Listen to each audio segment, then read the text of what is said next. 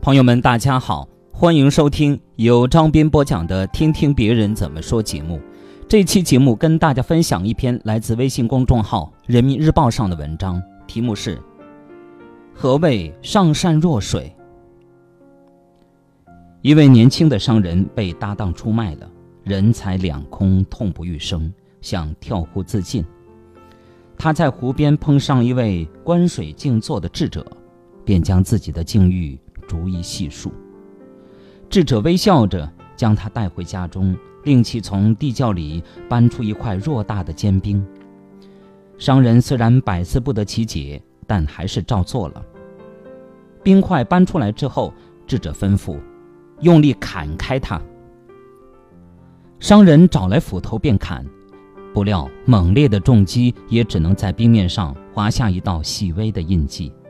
商人又抡起斧头全力劈凿，一会儿，对着掉落的冰屑，他气喘吁吁地摇头：“这冰实在太硬了。”智者不语，将冰块放在铁锅中煮。随着温度的升高，冰块慢慢的融化。智者问：“你从中有所领悟没有？”商人说：“有些领悟了。我对付冰块的方式不对，不该用斧头劈，得用火烧。”智者摇头。商人面露难色，鞠躬请教。智者语重心长地说。我所让你看到的是成功人生里的七种境界。冰虽为水，却比水强硬百倍。越在寒冷恶劣的环境下，它越能体现出坚如钢铁的特性。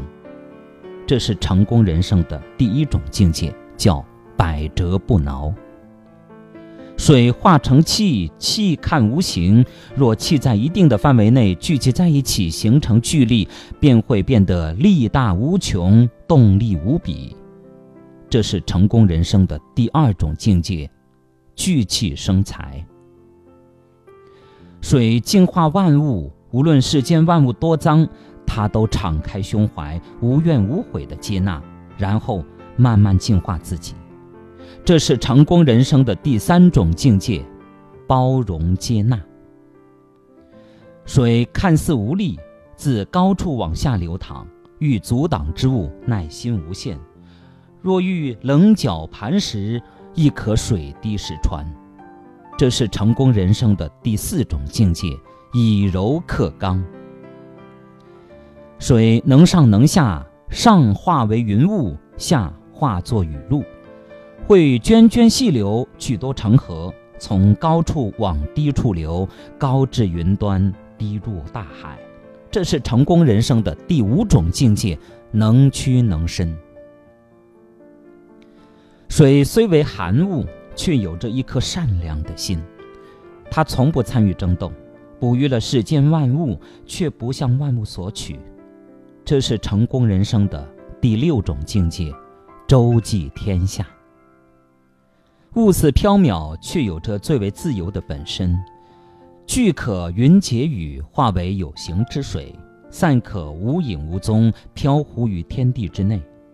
这是成功人生的第七种境界：功成身退。人心如水，之所以有能力悬殊，善恶不同，生死之欲，皆因各自境界不等罢了。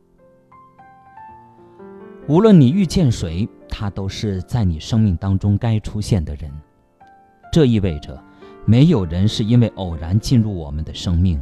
每个在我们周围和我们有互动的人都代表一些事，也许要教会我们什么，也许要协助我们改善眼前的一个情况，也许要给我们的人生一个转折。